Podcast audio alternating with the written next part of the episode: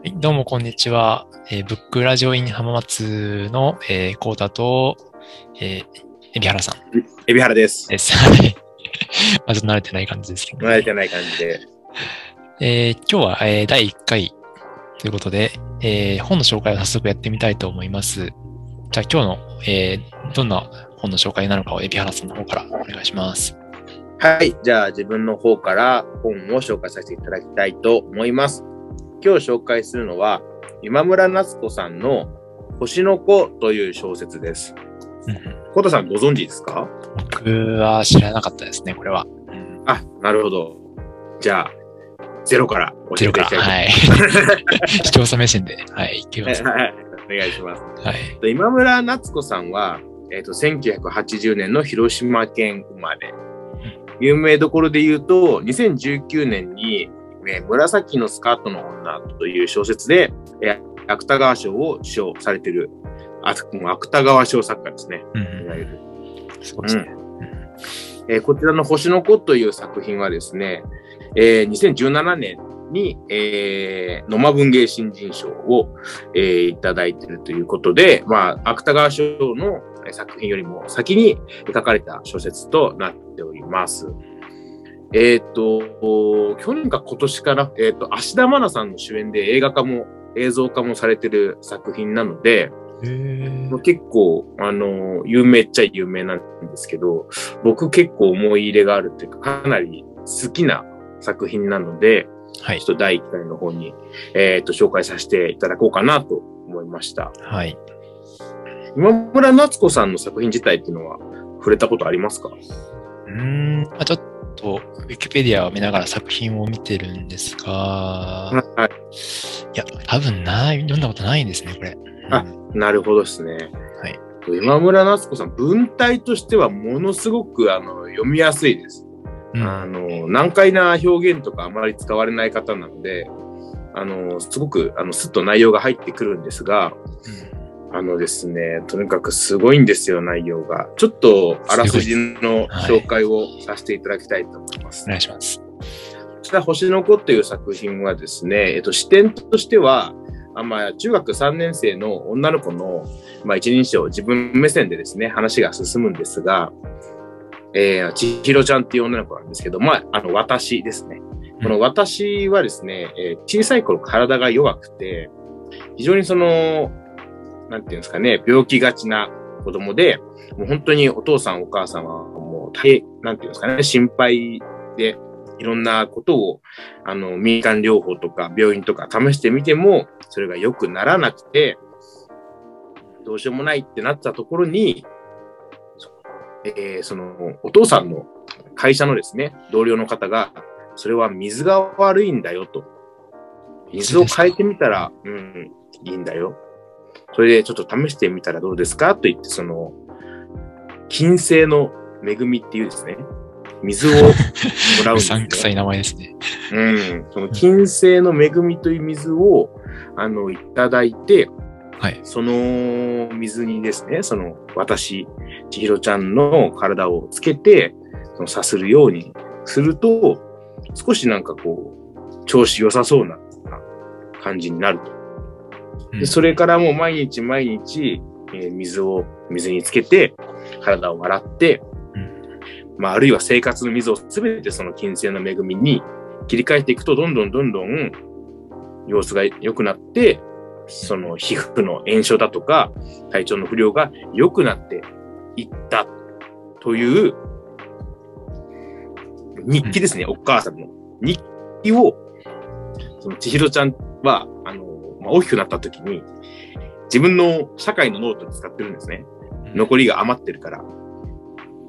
それで自分の、そういった、えー経緯があって、今自分があるっていうことを知るんですけど、まあ、まあもう、さっき、コータさんが感想で言われたように、この金星の恵みっていう水は、もう新興宗教の、やっぱり。まあ、売り物なんですよ。はい。はい。この星の子っていう小説は、新興宗教の2世の女の子の視点で描かれていく作品なんですね。はい。うん。で、そう、千尋ちゃんは中学3年生で、なんていうんですかね、その、反抗期がまだ多分来てないぐらいの、まあ、その大人と子供の狭間じゃないですけど、まだ子供寄りの感覚で、えー、その、親が入っている信仰宗教っていうものに対しても、その、ものすごく嫌だっていう感情もそんなにまだ出てないぐらいの感覚。だけど、世間の一般の目からしたら、え、その水高いんでしょと。騙されてない？あな、あんた騙されてない？って言ってくる友達がいたりだとか、あるいは作品内で描かれる一番ショッキングなシーンとして、その、千尋ちゃんが憧れているイケメンの先生が、はい、映画だったら岡田将生がやってるすごい甘いマスクの先生なんですけど、うん、その気持ち悪い水を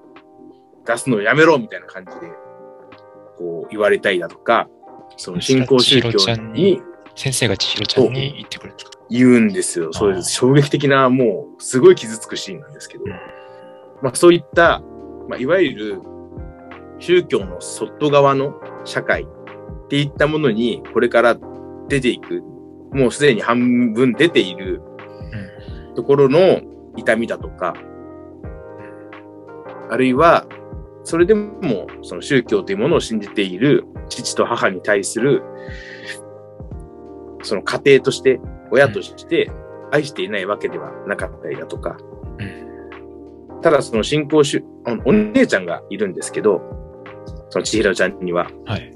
お姉ちゃんは、その、千尋ちゃん自体はその子供の頃に、その水で体を治してもらったり、まあ体、水で治ったのかわからないんですけど、そういった経緯があるので、その物心ついた時からお父さんとお母さんは宗教にはまってるんですけど、お姉ちゃんはそうじゃないわけですね。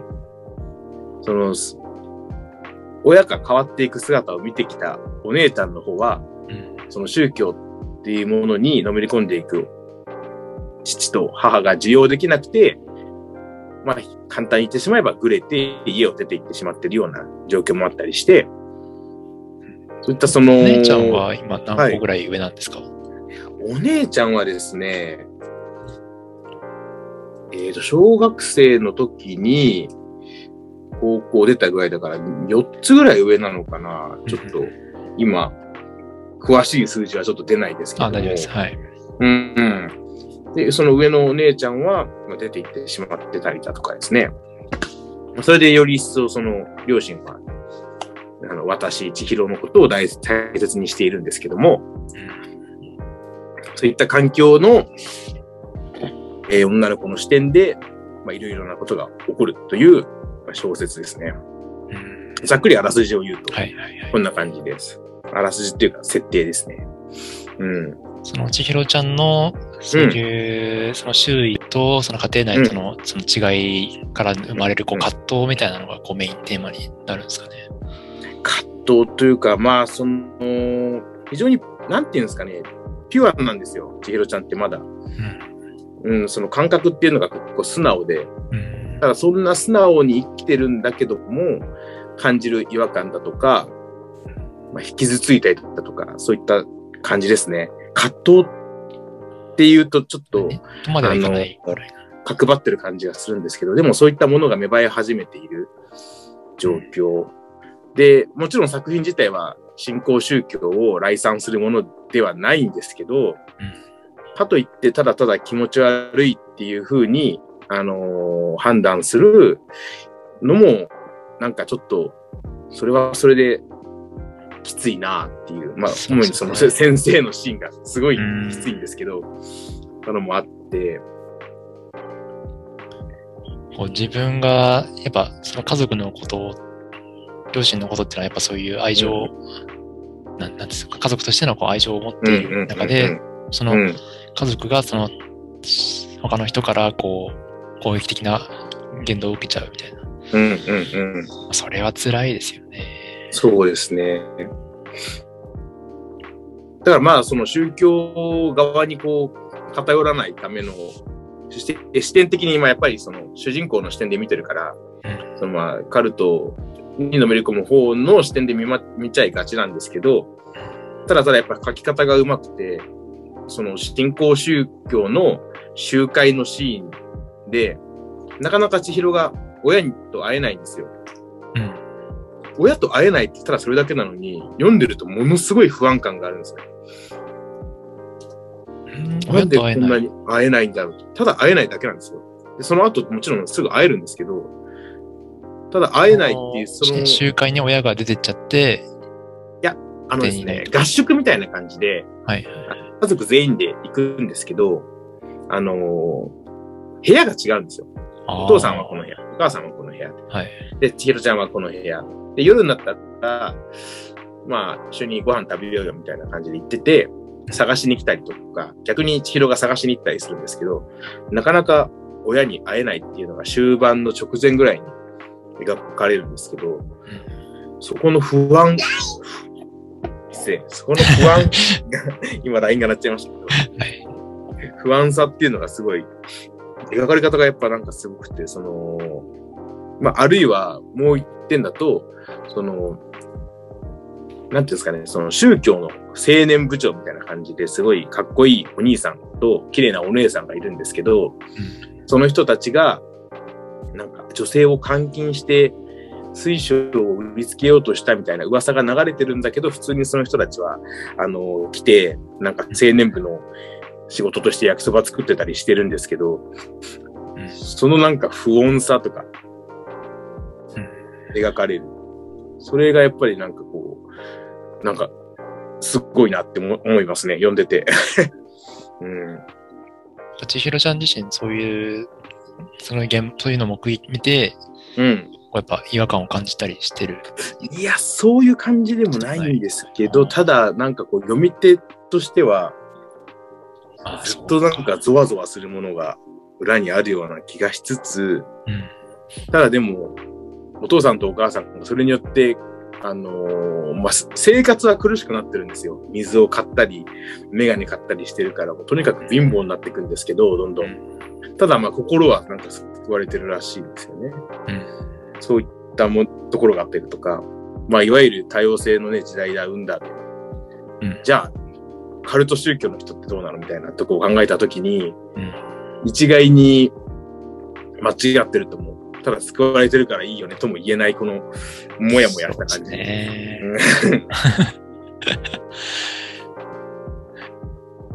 これがなんか非常に、なんていうんですかね、まあ、読んだ後の、まあ、このいろんなやっぱ感想があって、最後のエンディングを救いだと感じる人もいれば、ああ、でも辛いなって感じる人もいれば、いろんな読み方があると思うんですけど、あやっぱりそのいろんなこと考える小説だなって思いますね、読んだ後。うん最後の終わり方をこう一つに、なんかいろんな解釈ができるっていうのはいい終わり方ですよね。本当に。そうですね。うん。うん、好意的に解釈することも、うん、できるし、でもってやっぱり感じることもできるとは思うので、うん。うん、まあ実際問題、そういう親が新興宗教にハマって、うん、っていう悩みを抱えている人、まあ、親じゃなくても、例えば家族や友達とかそうですね。っていうのに、まで広げたら結構な人がいるんじゃないですかね。そうですね。やっぱり、その、入ってない側からすれば、うわあ、ハマっちゃったかって思うかもしれないし、でも入った側からしたら、そうしないと心が壊れてしまったかもしれないし、うん。そうっていうところで、まあ難しいですよね。もう本当に藁にもすがるような気持ちで、その病弱だった千尋ちゃんに、その金星の恵みでしたっけ、そうですね。はい。でもそれでまあ本当に良くなっちゃったなら、それは、まあ、なんかそこにこう、どんどん傾倒していくっていう気持ちもわからんでもない気がしますよね。そうなんですよ。ただその、まあこれも中で描かれるんですけど、その水を買っている、そのお母さんのお兄ちゃんがですね、心配で、もうやめろって言いに来てて、まあ、結果的にものすごい、あのーいいさかいになって、もう挫折しちゃうみたいなはいと。ころもあるんですよ。まあ、そういうのもでも確かに、あるよな リアルに、うんお兄さんとしては救い出そうとしてるけど、あのーね、お母さんとしては非常になんですか、その迷惑なことをされてるっていうふうに否定されてるって感じで、余計なお世話みたいな。そう、だったりして、まあ、こういうことがやっぱあるのかな、リアルなのかなと思ったりしますね。うん。怖いのはそうやってやっぱ、その、既存の人間関係がどんどん壊れちゃっていくのがそうなんですよ。辛いですよね。一方で、その、さっき合宿があるみたいな感じで言ったんですけど、あのーやっぱり宗教の2世の子たちが、その集まって、小さい頃からセミナーとか集会とか行ってるから、そこでコミュニティはできてるんですよ。うん。そこで友達がいたりだとか、うんそれが、あのー、千尋ちゃんにとっては悪いことではないんですね。友達がいるんだから。うん。そこには。まあ、また別の学校の友達もいるんですけど、ただ、ね、なんて言うんですかね、あの、答えを今ここで出せないんですけど、悪いことばっかりでもないんだけど、いいことばっかりでもなくて、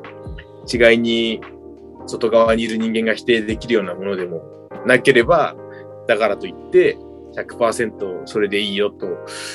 してもいいものなのかと。この、もやもや考える。いろんなことを考える作品ですね。なんか、おお金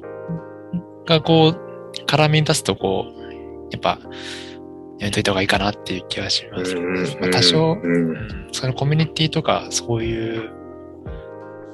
なんですかね、まあ、そういう宗教的なコミュニティとかっていうのは、やっぱ、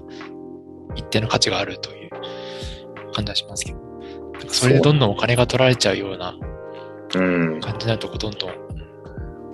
こう、悪循環にはまっちゃうようなうん。怖さがあるという。